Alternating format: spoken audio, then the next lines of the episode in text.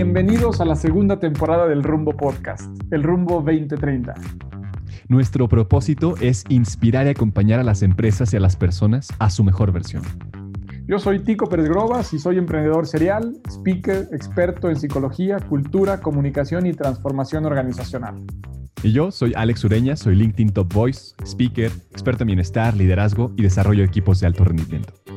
Hacemos este podcast para conectar, crear y generar conversaciones profundas con personas excepcionales, con líderes de empresas, con speakers, con expertos, escritores, deportistas, científicos, emprendedores, humanistas y líderes de opinión.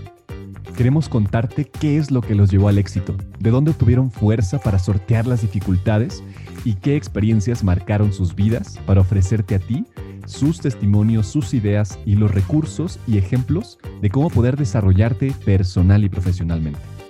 Queremos ofrecerte reflexiones, inspiración, tips y perspectivas desde el lado humano e íntimo de las personas que han logrado cosas extraordinarias. Construyamos el futuro que imaginamos, construyamos el futuro que nos merecemos. Bienvenidos.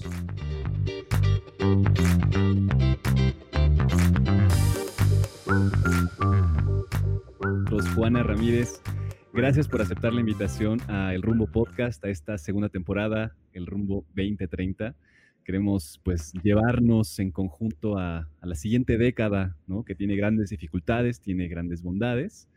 Y pues bueno, usualmente presentamos a nuestros invitados, damos una trayectoria y, bueno, creo que en este caso lo que me gustaría preguntarte, Juana, es primero, ¿cómo estás? ¿Cómo estás hoy? Eh, ¿qué, ¿Qué tal se siente estar acá? Y ¿cómo te gusta presentarte? ¿Qué es lo que tú estás haciendo en este momento que te apasiona? Bienvenida. Pues yo soy una, buenas tardes y gracias Alejandro y Tico por invitarme, me encanta estar aquí con ustedes. Eh, pues yo soy una apasionada en general, soy una apasionada crónica este, sin, sin, eh, sin, cura, entonces eh, me apasiona cada cosa que hago, me apasiona este, especialmente estar viva y, y, hacer que cada día valga la pena. y creo que estamos en un momento bien interesante para para priorizar eh, justamente la, salud y el, propósito de vida. Entonces, bueno, este, pues me gusta decir que soy una mujer apasionada de, la salud y, del emprendimiento, eh, del empoderamiento femenino.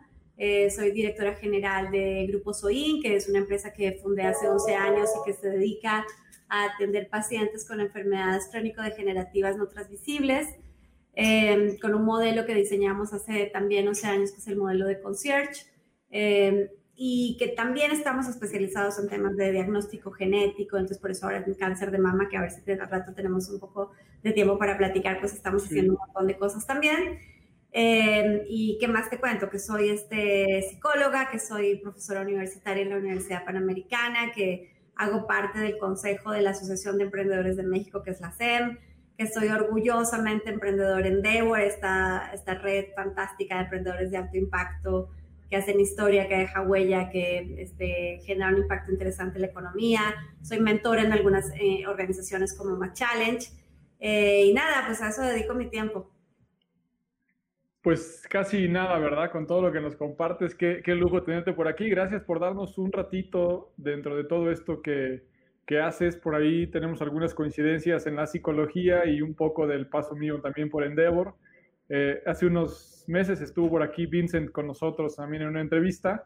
Eh, así que, pues, qué, qué, orgullo poder platicar contigo, profundizar en esto en una época y en lo personal, en un momento tan importante en donde esta pasión por la vida y por la salud hoy nos, nos tienen mucho más alertas eh, a, a, todos, yo creo, a todo el mundo en lo particular con esto del COVID.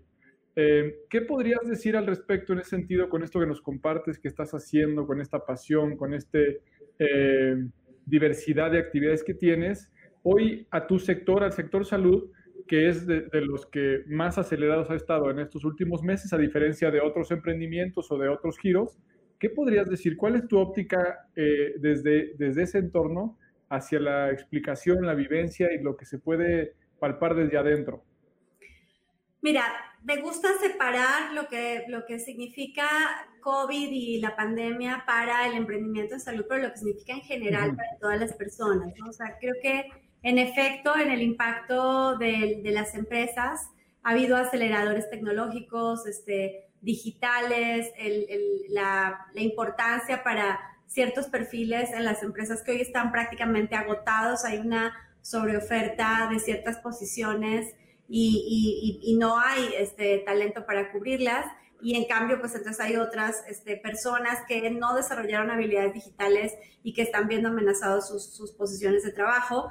Eh, vemos empresas como, eh, no sé, como Zoom o, como Mercado Libre que están contando el mejor momento de su vida. Eh, y mientras tanto vemos miles de empresas este, de todos los sectores que se cierran, que están amenazadas eh, o, que, o que definitivamente encontraron también la pandemia el final de su modelo de negocio. Entonces, em, por eso prefiero separarlo en dos y, entender que más allá del impacto económico, primero está la crisis de salud, de salud física y emocional.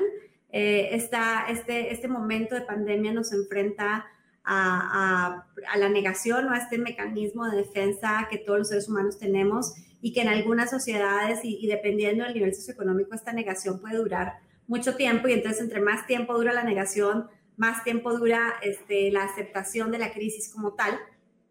Eh, y, entonces cuando ya sabemos que hay una crisis, bueno, entonces podemos empezar a, a, entender esto, cómo nos molesta, cómo nos incomoda, qué significa, pero también cómo va a empezar a adaptar y qué va a pasar. Pero mientras no salgamos de ahí, o sea, hoy todos ustedes ven gente que dice, yo no creo que la, la COVID sea cierto, a mí no me va a pasar, este fin de semana que, que salía a hacer algunas cosas, me sorprendió ver cómo, pues para alguna, algunas personas la pandemia ya se acabó, ¿no? Porque los ves incluso en la calle sin cubrebocas, sin las medidas de protección.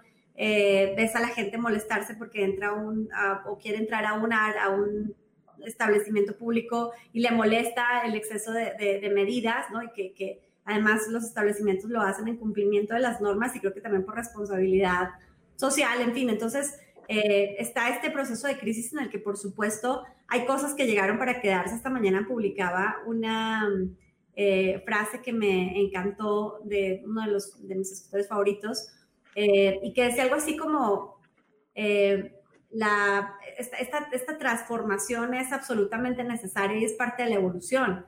Entonces, estar viendo para atrás y viendo, pero ¿para cuándo es que regreso a la normalidad? ¿A cuál? ¿A la que estaba ya? Yo quiero regresar ahí.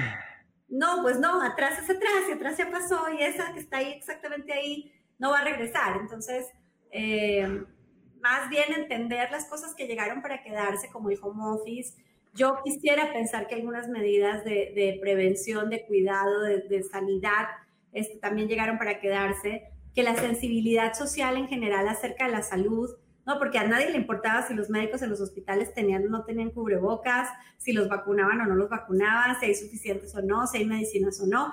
Y hoy de repente, por suerte, hay una, una mayor em, preocupación, una mayor sensibilidad. Entonces, ojalá y esas cosas lleguen para quedarse y, y, lo que hay que empezar a hacer es caminar por ese proceso que genera la crisis, ¿no? Primero de negación, pero luego de desorden, este, de intrusión, porque nos cambió la vida para siempre, pero cómo todos podemos empezar este proceso real de reestructuración. La crisis no termina, la crisis personal no termina cuando la situación que lo pone en crisis termina.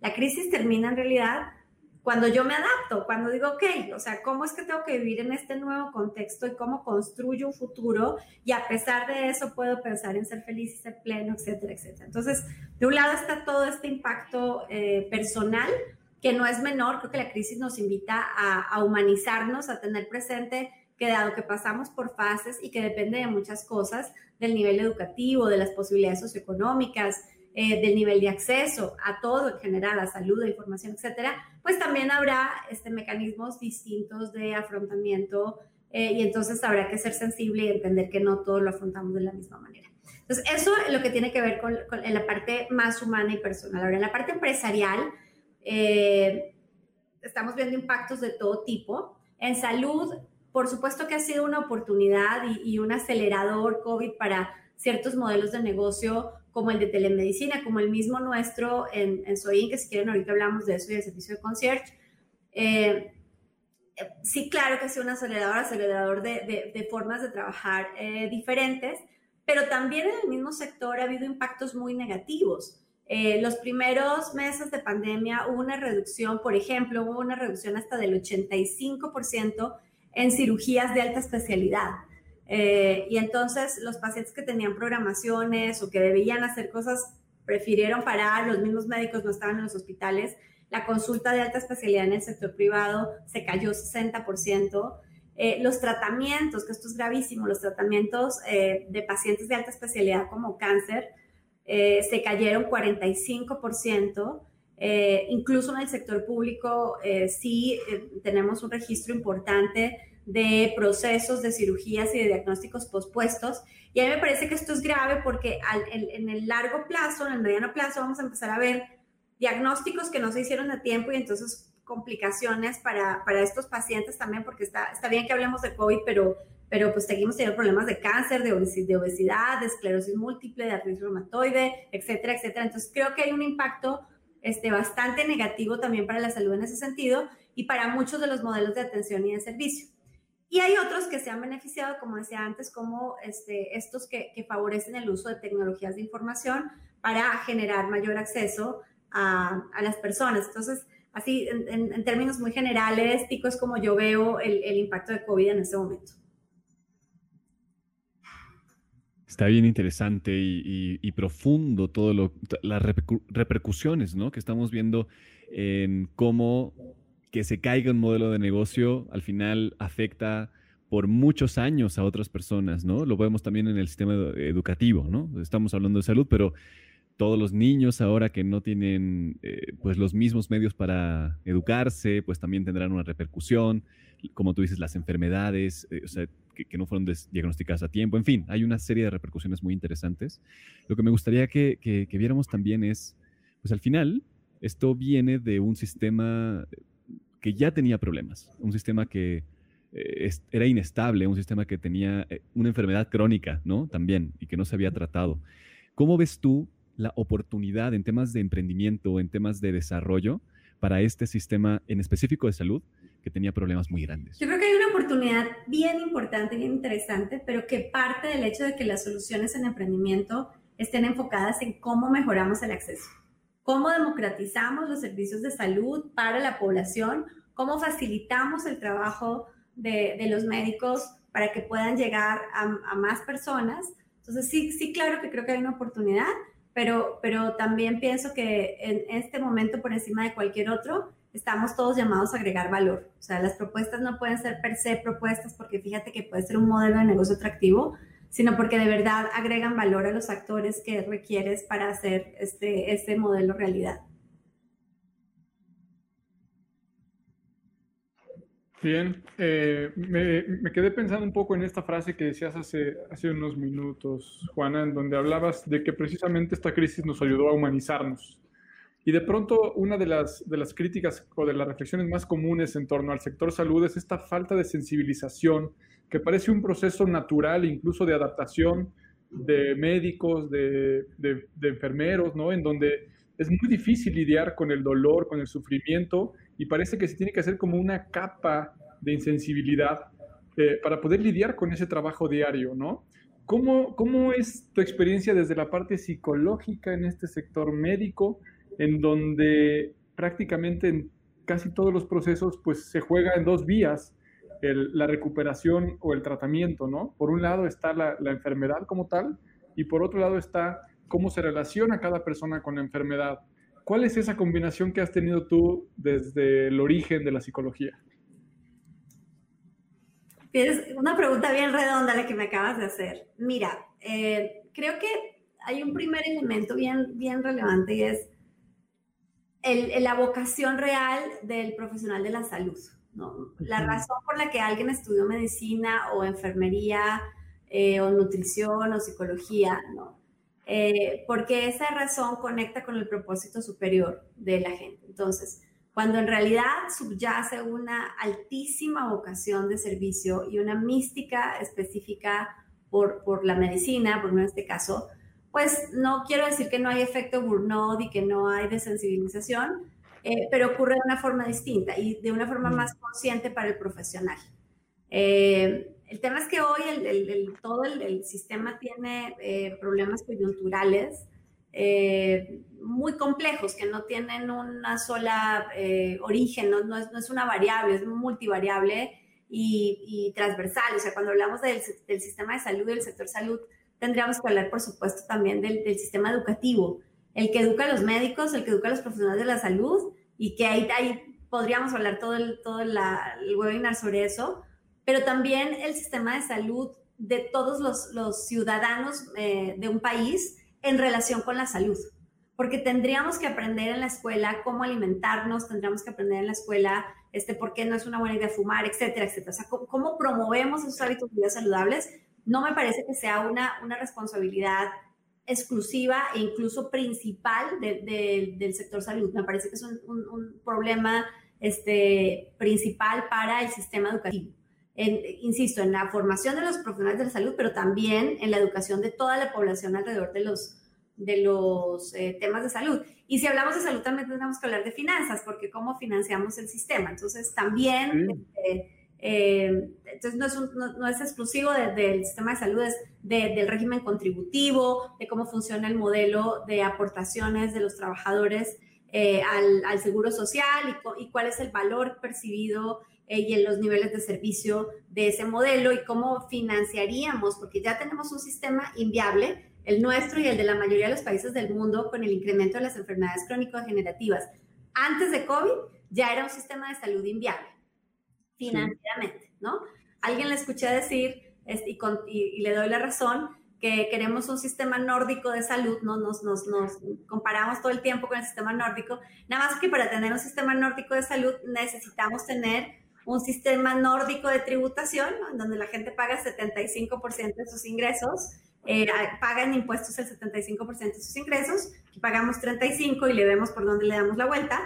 Eh, y, luego un sistema nórdico de administración de esos recursos para que entonces este, lleguen a donde tienen que llegar. Entonces, la salud es, es, es una, eh, una conversación profunda y social que, que creo que también la pandemia puede ayudar a sacarla de estos ámbitos de estricta especialización, de los congresos, de donde la gente habla complicado para mostrar que es muy inteligente, que sabe mucho, y convertirlo en una conversación del día a día, de estos espacios, de los medios, más fácil, eh, porque sí tenemos que generar una mayor eh, sensibilidad respecto a estos temas. Totalmente de acuerdo. O sea, al final nos merecemos vivir en bienestar, ¿no? Nos merecemos eh, considerar los diferentes aspectos que nos nutren y que nos hacen más saludables, ¿no? Al final, estar saludable no es la ausencia de enfermedad.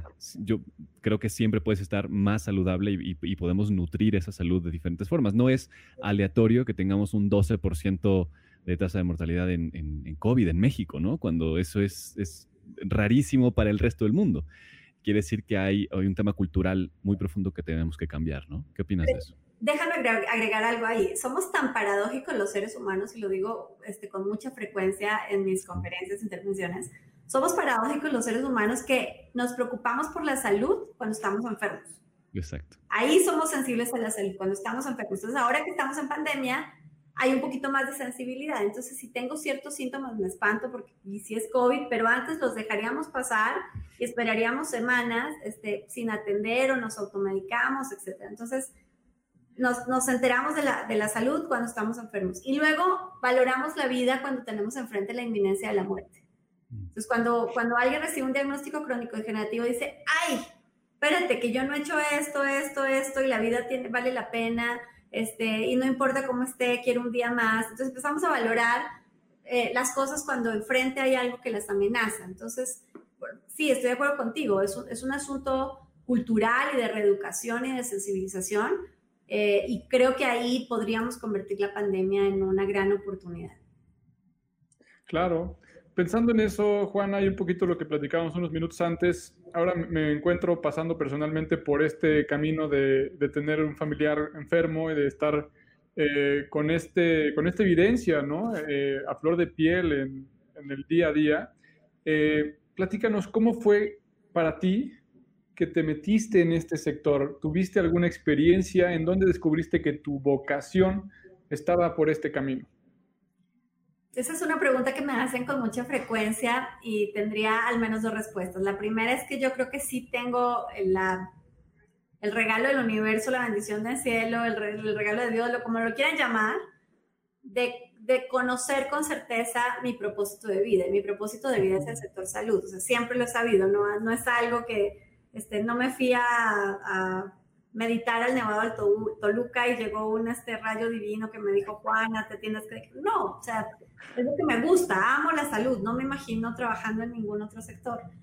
Eh, y luego, ¿dónde vino la inspiración de todo lo que hacemos hoy en Soin? De los pacientes. ¿no? Creo que la primera, una de las primeras experiencias profesionales que tuve fue trabajando con pacientes VIH eh, positivos en una época en la que todavía no había cobertura para ellos, este, los, los antirretrovirales eran carísimos y bueno, todo esto que se ha ido gestando alrededor de, del acceso. Y entonces, en realidad es muy fácil identificar las necesidades de los pacientes cuando tienen los pacientes enfrente. Cuando ves que el sistema de salud con, por, por, mucho, este, pues atiende una parte, ¿no? Con, con mucho esfuerzo, ¿no? Que tiene que ver con, con, el, con, la intervención, con el tratamiento, pero, pero alrededor de eso, cuando una, empresa, cuando una persona se enferma, se desarmoniza todo, o sea, el diagnóstico no lo recibe solamente él, lo recibe este, su pareja, su mamá, su papá, su familia, eh, su economía, su trabajo, el sistema de salud. Entonces, para todos hay impactos. Y, y, me hacía, este, me emocionaba mucho la idea de desarrollar modelos que pudieran resolver de forma más integral, más holística esos impactos, ¿no? Y, de ahí este, sale el, el servicio de concierge después de trabajar en otras organizaciones y de proponerle este, este modelo a esas empresas en las que trabajaba, eh, que todas eran de salud, pero, pero ahí hay un, un, un aspecto interesante también de congruencia de, de, discurso, ¿no? Porque o sea, tú vas a muchas empresas de salud y encuentras unos cuadros divinos en la puerta que hablan de la misión, de la visión, de los valores, y todos dicen, trabajamos por la salud de la humanidad y lo más importante es el paciente, y y como que entre más grande lo pongas, este, más convencido.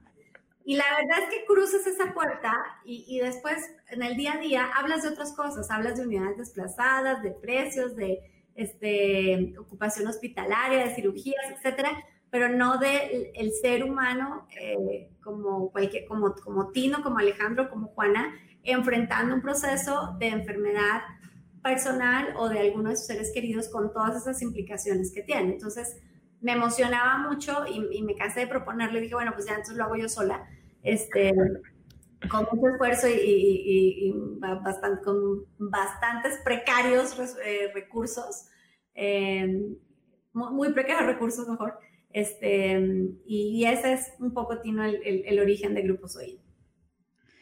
Qué impresionante cómo puede llegar a ser algo tan grande partiendo pues de la intención, ¿no? Al final eh, de eso se trata, ¿no? De cómo impactamos con un propósito mayor a más personas. Y yo me quiero referir a una, bueno, a, dos, dos, preguntas, a dos cosas que, escuché de ti en, unas entrevistas respecto a este tema de la salud. ¿Por qué consideras que el mercado de la salud, o sea, viéndolo como un negocio, es todavía algo resistente a la innovación? Ah, Tal, cuéntanos. Sí, sí, muy resistente a la innovación. A ver, primero por, por porque está diseñada así. O sea, si, si tú, por ejemplo, ves cómo se capacitan los médicos, a los médicos les dicen, si el paciente tiene A, B y C, entonces lo que, lo que sigue es el paso A, el paso B y el paso C. Y si me quiero salir de ahí, se te puede morir el paciente. Ah, no, no me salgo de ahí. Y eso tiene un sentido. O sea, la, la, la, la medicina es sistémica por esa razón. Entonces, Llegar con un médico y decirle, doctor, ¿qué cree que ahora se puede hacer de esta manera?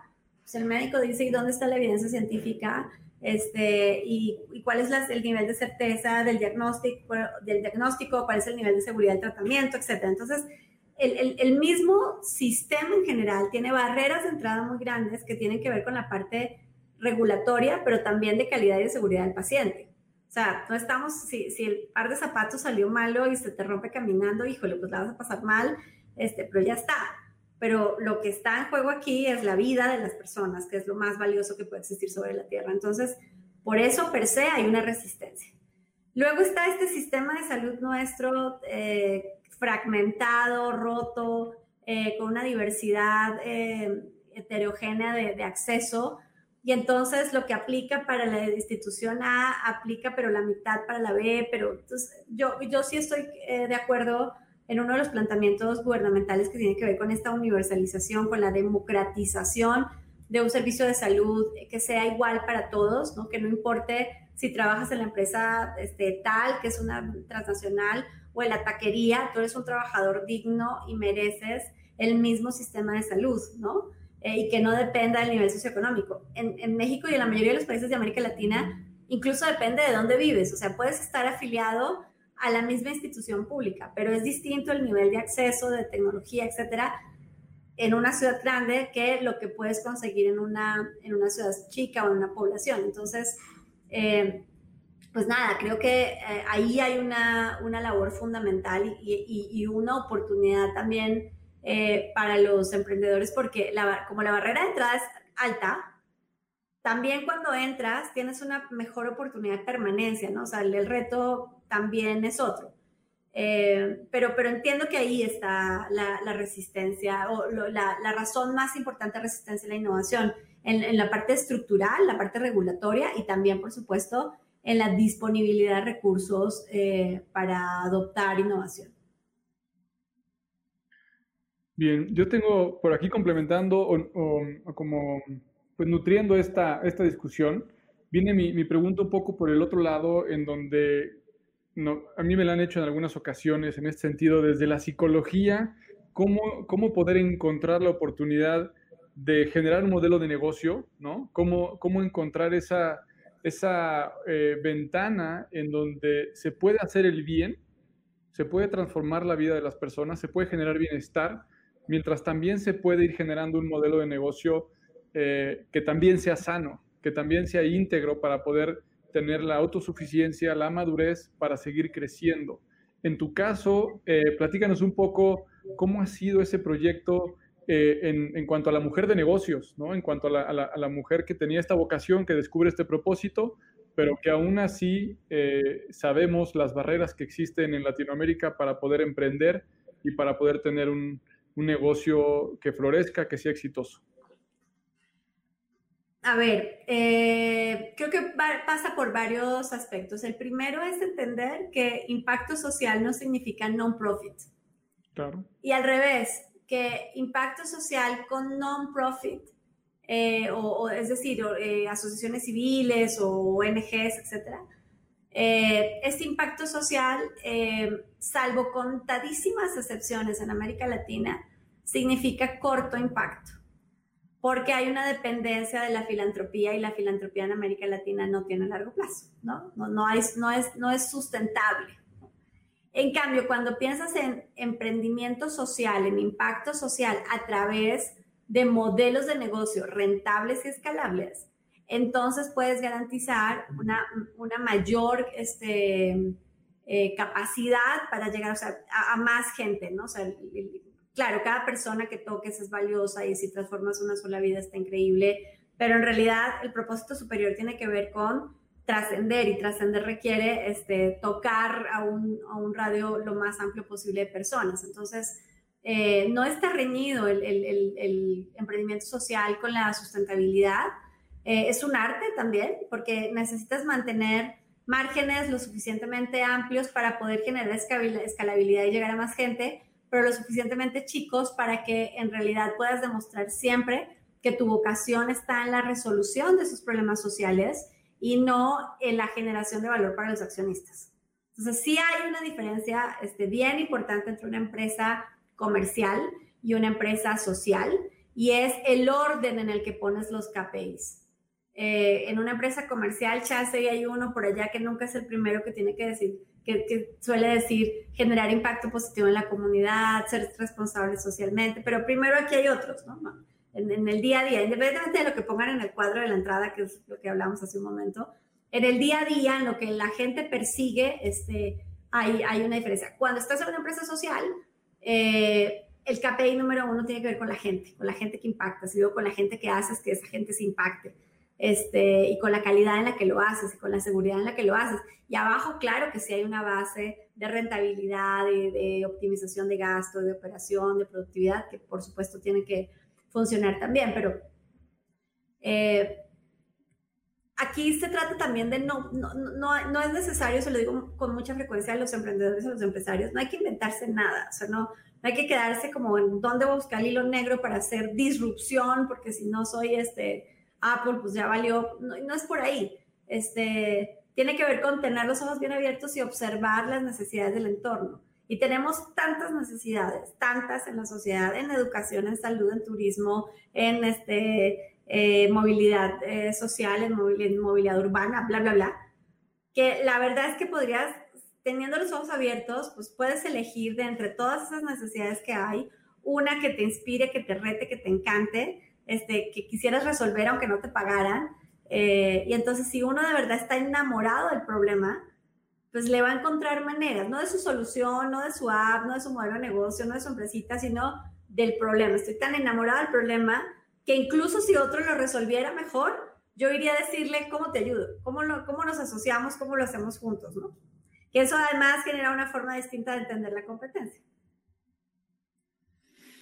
Totalmente, ese es un sistema exponencial bien interesante y saludable, ¿no? Eso es lo, lo bonito de cómo lo planteas un sistema que es resiliente incluso en sí mismo, ¿no? Porque si te importa la gente, te importa el problema, el problema va, a ser resuelto eventualmente, ¿no? Eh, sea uno, sea otro, que tú pongas tu granito de arena y eso está padrísimo. Y me, conecta a este aspecto también que hablábamos al inicio y, que es una de las partes del modelo de negocio de Soin, que, hablemos un poco más de ello, eh, que es reducir el estrés de las familias, justamente, ¿no? Es como cuidar a la familia, cuidar todo lo que sucede alrededor de la enfermedad, del diagnóstico, ¿no? Todo ese estrés. Me gustaría que nos contaras cómo has visto ese impacto en la gente, qué es lo que sientes que más los beneficia en este sentido. Mira, eh, imagínate una mujer de 45 años que recibe un diagnóstico de cáncer de mama, ¿no? Eh, y que tiene dos hijos y un esposo, es que sus hijos seguramente son adolescentes o apenas están arrancando la universidad, en fin. Entonces, ese, ese diagnóstico tiene un impacto, por supuesto, sobre la paciente, por supuesto, en su economía, ¿no? Y a ver si tiene seguro de gastos médicos o no, si está en gobierno y todo lo que significa la tramitología este, para, para atenderse.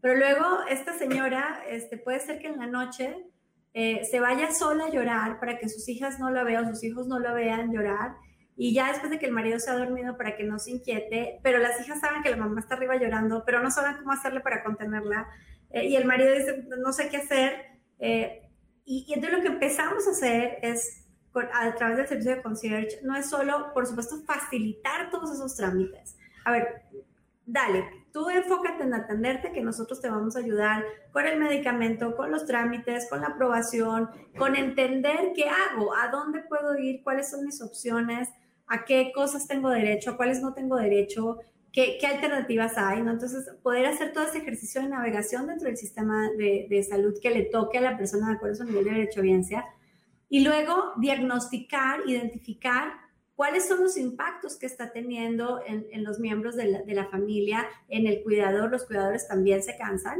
Y déjenme decirles que el 97% de los cuidadores en América Latina son mujeres y no, no, no necesariamente porque son enfermeras o médicas especialistas en, en, atención, sino porque es la mamá, la tía, la esposa, la hermana, este, la abuela, eh, que son los que también nos han encomendado el trabajo y el cuidado. Y no hay nada más complicado que atender un paciente en casa, porque no soy profesional de salud, pero además porque hay dolor y porque hay queja y porque hay cansancio, hay burnout también en el, en el cuidador. Entonces, poder hacer una detección de cuáles son los miembros de la familia, de, de la red de soporte para el paciente, y darle soporte a esas personas también, no solamente la paciente, la paciente sabe lo que le duele, este, sabe mejor lo que va a pasar, sabe cuáles son sus miedos, pero alrededor hay un montón de gente que dice, ¿qué hago? ¿Qué le digo? Le abrazo y le digo que no va a pasar nada, que tranquila, que confíe en mí, y si no, le estaré mintiendo, o qué le digo, que le eche ganas, la gente, los pacientes en general odian que les digan que le eche ganas, ¿cuáles ganas? Este, estoy enfermo, estoy molesto, estoy triste, estoy preocupado, tengo miedo. Entonces, enseñarle, por ejemplo, a esos hijos que les estoy contando en mi ejemplo imaginario, a contener, o sea, ¿qué es lo que tendrías que hacer para contener a tu mamá? Entonces, en lugar, si los entrenamos, en lugar de que la mamá se vaya sola a llorar, va a tener el abrazo correcto, la palabra correcta, que permite contener y cuando el familiar está haciendo esa contención, se siente útil y siente que está haciendo algo por el paciente, entonces hay una sensación de bienestar en ambos, en ambos lados del, del proceso. Si, tienes una familia a la que le informes mejor cuál es el, este care plan, cuál es la ruta que va a seguir el paciente y cuáles son las cosas que se pueden esperar y no, el conocimiento también genera, empoder, genera, por supuesto, empoderamiento y ese empoderamiento reduce los niveles de estrés y de tensión. No lo hace más fácil porque la situación no es fácil, pero reduce esos niveles de tensión. Si además de trabajar en todo eso hay un equipo de nutrición asegurándose que la persona esté lo mejor nutrida posible de acuerdo a sus posibilidades, entonces tienes a alguien no solo fuerte mentalmente, sino que tienes a alguien fuerte físicamente para resistir mejor todos estos procesos de atención, ¿no? Entonces, no sé si esto contesta un poco lo que, lo que, lo que hacemos y que incluye no solamente el equipo de concierge, sino los equipos de psicología, de nutrición, de cuidados paliativos, de rehabilitación y de, y de capacitación. Es decir, aquí hay en, los programas para pacientes hay yoga, este, hay baile, hay em, emprendimiento, porque muchos de estos pacientes no se pueden emplear, pero tienen que seguir comiendo. Entonces, ¿cómo le hacen y qué alternativas tenemos de sustentabilidad, este, finanzas personales? Eh, y, todo esto lo que hace es, nos gusta pensar y por eso las, las este, notas musicales por toda la oficina, eh, creemos que cuando una persona se enferma se desarmoniza y nos gusta pensar que trabajamos para armonizar de nuevo la vida de esas personas y, adoraríamos poder funcionar como la mejor de las orquestas sinfónicas, en la que cada cual tiene la responsabilidad de, tocar el instrumento correcto para poderle tocar una mejor sinfonía al paciente, a la familia que está del otro lado enfrentando ese, reto. Híjole, qué belleza, Juana, qué, qué increíble, muchas felicidades. Eh, la verdad es que simplemente de, oírlo, de conocerlo desde aquí, eh, siento una gran esperanza y siento una gran admiración. Y tengo ganas de preguntarte, Juana, en ese sentido, ¿cuál ha sido o cuáles han sido las consecuencias de haber transformado el, ruido, el caos para tantas personas y para tantas familias en una orquesta sinfónica? ¿Qué te ha dado a ti eso en la vida? Eh, alguien me dijo un día que vino a visitarme y vio cómo son mis días de oficina y las jornadas. Me decía, pagas un precio alto, ¿estás dispuesta a pagar el precio? Y la respuesta fue, no solo estoy dispuesta, estoy feliz de pagar el precio. Eso le da, le da sentido de propósito a mi vida. Y, cada vez que recibimos la nota de un paciente diciendo, hicieron la diferencia, eh, esto de que que definimos el concierge como el ángel guardián de los pacientes, resultó no de un ejercicio creativo de publicidad, sino de la conversación repetitiva de pacientes. Atendemos alrededor de 25 mil pacientes al mes. Entonces, cuando muchos pacientes le dicen al concierge, eres un ángel, fuiste mi ángel, ¿no? Eres como mi ángel guardián, este, ah, pues ya está, por ahí es. Y por, porque es el valor que está percibiendo el paciente alrededor del servicio que prestamos, ¿no? Cada persona, cada concierge en su one-to-one con, con, con, esas personas. Entonces, eh, el aprendizaje es gigantesco. Te podría decir que después de conocer a tantos pacientes en estos ya 20 años de trabajar en salud y que, y que justo me, me, he enfocado en, en los pacientes con, con, padecimientos complejos, para mí la principal enseñanza, eh, Tino, es que la vida vale la pena todos los días que cuando alguien recibe un diagnóstico complejo como cáncer, como esclerosis múltiple, la pregunta más, la, perdón, la, palabra más común es hubiera, ¿no? Si yo hubiera sabido, no hubiera hecho, si hubiera hecho, hubiera hablado, no me hubiera peleado, este, lo hubiera infectado de otra manera. Eh, inevitablemente todos vamos a ser pacientes un día, o hemos sido o vamos a ser pacientes un día. La probabilidad de que tengamos que vivir con alguna de estas este, enfermedades es alta, eh, y entonces la pregunta es, ¿qué sistema de salud quiero y cómo quiero que me acompañen en ese momento? Y mientras eso no pasa, mientras me levanto este, y estoy vivo, estoy sano y tengo energía, pues ¿cómo le voy a hacer para que ese día de mi vida se honre y cuando regrese a la noche, eh, como digo con frecuencia también, ¿no? Y me vea al espejo, al de cristal o al de los ojos de mis seres queridos, pueda decir, qué increíble día tuve, qué chingón soy o qué chingona soy este, que hice un montón de cosas padrísimas, algunas salieron bien, algunas salieron mal, pero, pero lo hice con las ganas de trascender, de dejar huella, de tocar a la gente, eh, de promover una forma distinta de vivir. Y, y, salió tan padre que quiero levantarme mañana para volver a hacerlo y hacerlo mejor y llegar a más gente. Este, eso es lo que me pasa con, con, con, con mi trabajo y, con, lo que, con lo que he aprendido. O sea, la, la fuente de inspiración más importante sigue siendo para mí los pacientes, sus familias eh, y todo lo que un, momento tan decisivo en sus vidas les enseña y desde ahí todo lo que también nosotros podemos aprender. Se siente la energía, ¿no? Se siente desde acá esa pasión y ojalá que a todos los que están escuchando pues vibren, vibren también en, ese, en esa energía. Me, voy a tomar una libertad en el lenguaje, ¿no? Hablando de genética, ¿no? Porque tienes este, este modelo de negocio también que pues busca conocer profundamente qué es lo que pasa en una persona para poder tratarla adecuadamente, ¿no? Está eso en el nivel de la salud. Y luego está el nivel del emprendimiento. Nosotros justamente tenemos un servicio eh, de diagnóstico que le llamamos genética organizacional, genética cultural, para reconocer qué es lo que pasa en las organizaciones y poder tratarlo, ¿no? Me gustaría, desde tu visión de directora, desde tu visión de emprendedora eh, y, y tomando este aspecto de la salud, ¿cómo considerarías que necesitamos eh, obtener información, eh, desarrollar nuevos modelos para poder tratar esas enfermedades que a veces vamos cargando en los, en los emprendimientos, en las empresas, eh, para poder tratarlos adecuadamente, ¿no? Qué interesante sí me estás haciendo, porque uno de los eslogans de una de las empresas de, de Grupo Soyen, que es Genetic Service, es justo la empresa que dices que está enfocada en, servicio genético. el eslogan es justo, la respuesta está en los genes, ¿no? Hoy, hay muchas preguntas y hemos empezado a encontrar respuestas este, fantásticas en, la genética. Si bien somos 99 punto no sé cuánto, pero muy, muy parecidos todos sin importar eh, las etnias y las razas, en, general la, la, mayoría de nuestro eh, ADN es parecido. Ese, ese pequeño porcentaje, ese mínimo porcentaje que es menor al 1%, que nos hace distintos, eh, pues es lo que hace que nosotros tres, no solo en fenotipo, sino seguramente en metabolismo seamos distintos, hay cosas que le van mejor al uno que al otro y tenemos riesgos de enfermedad completamente distintos. Y entonces esta, esta maravilla de, haber empezado a entender la genética aplicada de los últimos 20 años, porque no es, no es más que eso, eh, nos ha permitido hoy tener herramientas que de entrada nos, nos pueden ayudar a entender eh, cuál es el mejor tratamiento para un paciente, hablando por ejemplo de, pacientes oncológicos, en, lo que hemos estado eh, diagnosticando hoy en, hoy en cáncer de mama, por ejemplo, que está de moda porque es el mes de octubre, eh, podemos saber a través de una prueba genética si la paciente se va a beneficiar o no de quimioterapia, si la necesita o no.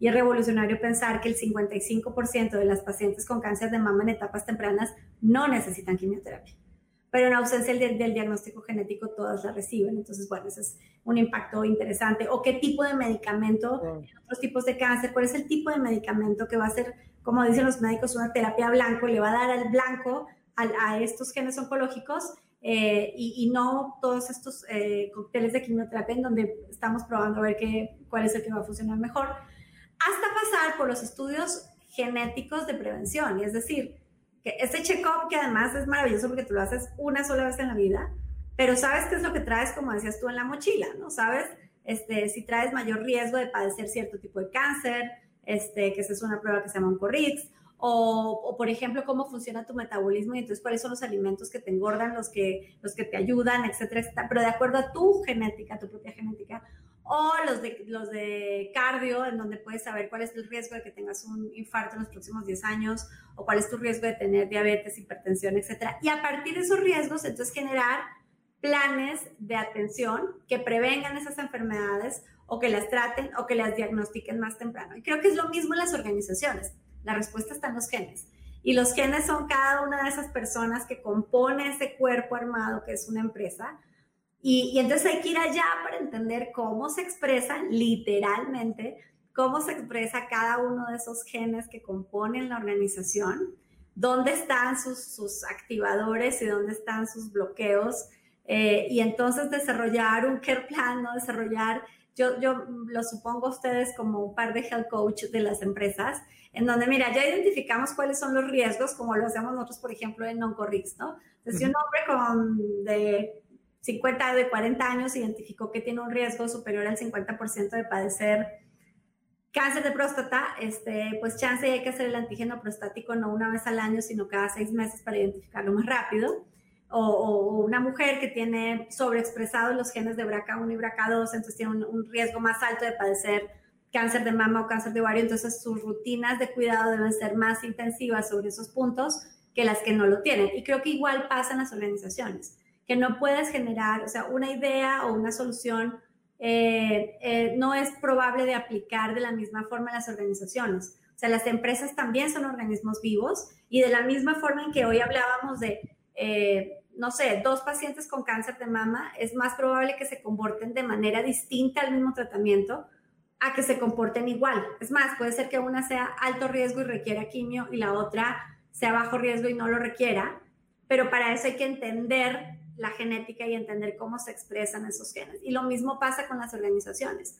La solución que aplica para la empresa A este, es mucho más probable que no aplique para la empresa B, eh, a, que, podamos tener soluciones estandarizadas. Entonces, eh, entender a profundidad lo, que sucede permite hacer planes, soluciones este, pues, más adaptadas a las necesidades de cada organismo vivo, en este caso de las empresas. Wow, sí, justo en, esta parte de genética cultural lo que vemos es, un poco más simple que el código genético, evidentemente, son 27 variables, pero lo que vemos es esa conexión, porque todos voluntaria o involuntariamente los tienen expresados, pero también tienen un potencial, no solamente es dónde está cada, cada ámbito de la empresa, sino a dónde puede llegar. Y eso me hace pensar mucho en lo que oigo de Tijuana en el sentido de estar viviendo de cerca, acompañando como este ángel guardián a diferentes familias en la enfermedad. Sin embargo, tu optimismo y tu perspectiva hacia el futuro eh, es contagiosa, es luminosa, es en un sentido, también brinda esperanza en el, en el, eh, fiel sentido de, que hay algo mejor, ¿no? de que están haciendo un trabajo eh, que, como tú decías, todos vamos a terminar siendo pacientes si nos va bien, o familiares de pacientes, ¿no? Es prácticamente como este camino por el que vamos a pasar y que desde ahorita podemos escoger cómo transitarlo. Me hizo pensar en, este, en esta analogía que hacía Albert Camus, ¿no? De, la paradoja o de lo, de lo absurdo que resulta para, para un condenado a muerte darse la última cena y caminar por ese último pasillo de una manera digna para cómo enfrenta ese último momento en vez de renunciar a vivirlo, ¿no? En ese sentido, este, pues me, encanta cómo lo, transmites y pensé mucho en esto que decías, en el precio que tienes que pagar. Y, justamente eh, hace unos días estaba leyendo algo en donde decían, cuando la vida te ofrezca lecciones sumamente difíciles y te llegues a preguntar, ¿por qué tengo que pagar un precio tan alto? Imagínate lo que estás adquiriendo, ¿no? Es decir, cómo va una pegada con la otra. Y hoy me hace mucho sentido escucharte, Juana. Muchísimas gracias. Gracias a ti, Tico, pero efectivamente, pues en una menos profunda, pero igual de cierta, y gracias por la frase que acabas de compartir, pero los resultados son directamente proporcionales al nivel de esfuerzo. Es así, ¿no? Eh, el talento per se, el otro día escuchaba una entrevista maravillosa de Rolando Villazón, que es este tenor mexicano fabuloso, eh, que es considerado uno de los mejores este, tenores del mundo, tipo muy joven y muy divertido y muy interesante y decía, mira, es que México es un semillero de talento, ¿no? Entonces hay un montón de gente, todos tenemos a alguien que canta en las fiestas como Vicente Fernández. Pero una cosa es el talento y otra cosa es la disciplina para desarrollar la técnica, para ensayar, para probar, para estudiar. Entonces, él decía, es mucho más probable que antes que alguien con menos talento, pero mucha disciplina brille, con mucho trabajo duro y esfuerzo, brille, a que alguien simplemente por ser talentoso las cosas le funcionen y pueda hacer una, una labor de largo plazo. Entonces, esto abonando lo que tú decías ahora de, de la importancia de la disciplina y el esfuerzo.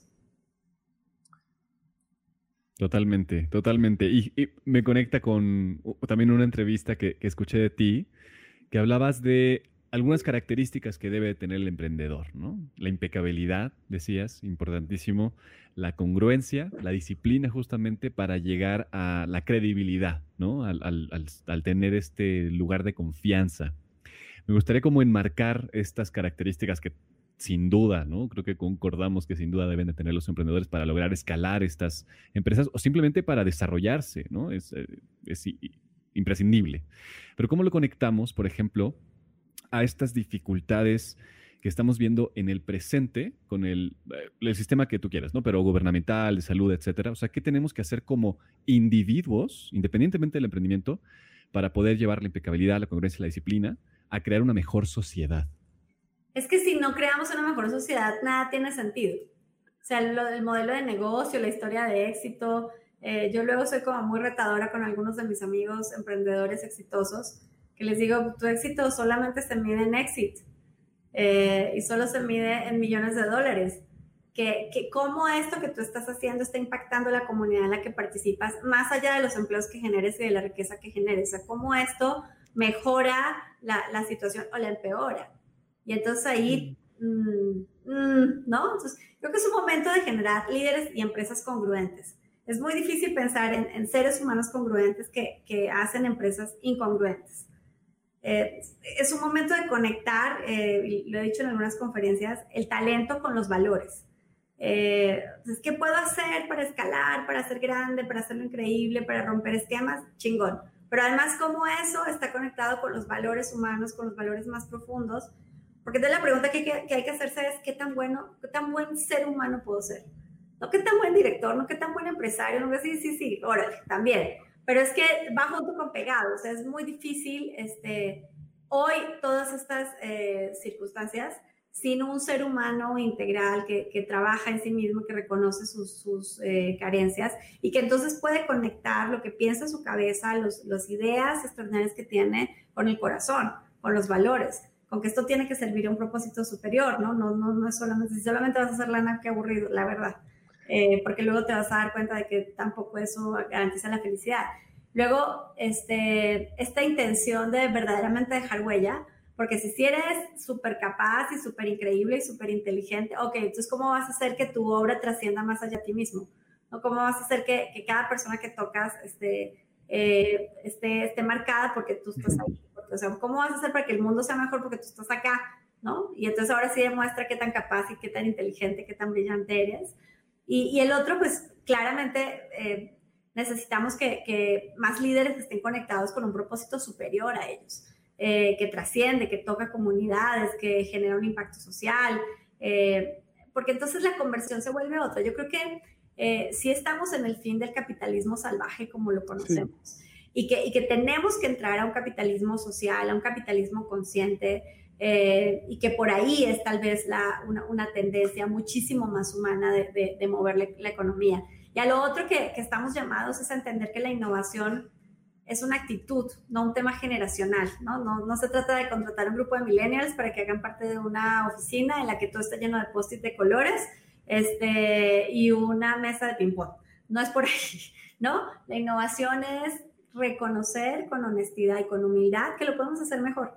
Que aunque ya lo hayamos hecho, hay una mejor manera de hacerlo y esa búsqueda permanente de mejora es innovación, porque entonces pensamos cómo sí se pueden hacer eh, las cosas. Entonces, creo que es un, un, elemento fundamental.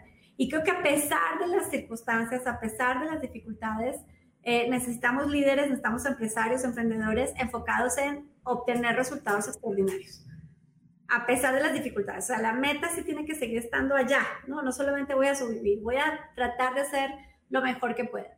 Porque decía alguien, ¿qué tal que te propongas ser mediocre y lo logres? ¡Qué peligro!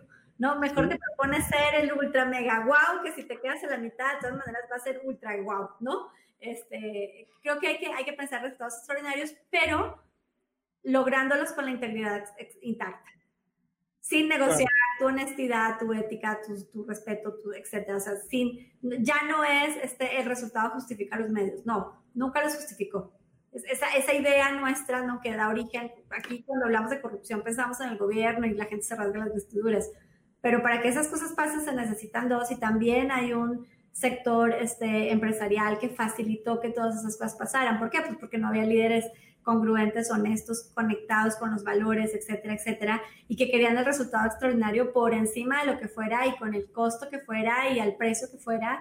Y ahora se trata de pensar en resultados extraordinarios, pero manteniendo tu integridad intacta. Seguro que sí. Coincidimos contigo plenamente en este sentido, en la parte del cambio que estamos viviendo en el capitalismo. Creemos en el capitalismo consciente, creemos en que las empresas deben ser eh, y estar centradas en las personas, no solamente la persona como accionista o la persona como cliente, sino como colaborador. Y en ese sentido, eh, creemos y nosotros hemos pronunciado que admiramos hoy y redefinimos a las nuevas empresas millonarias, que son no solamente aquellas que pueden facturar, vender o generar millones de dólares, sino impactar millones de personas. En ese sentido, Juana, te queremos preguntar para ti, en, tu, en tus sueños, en esta imaginación que tienes, ¿cómo te gustaría ver el mundo en el 2030? Me gustaría ver un mundo con un poquito más de equidad.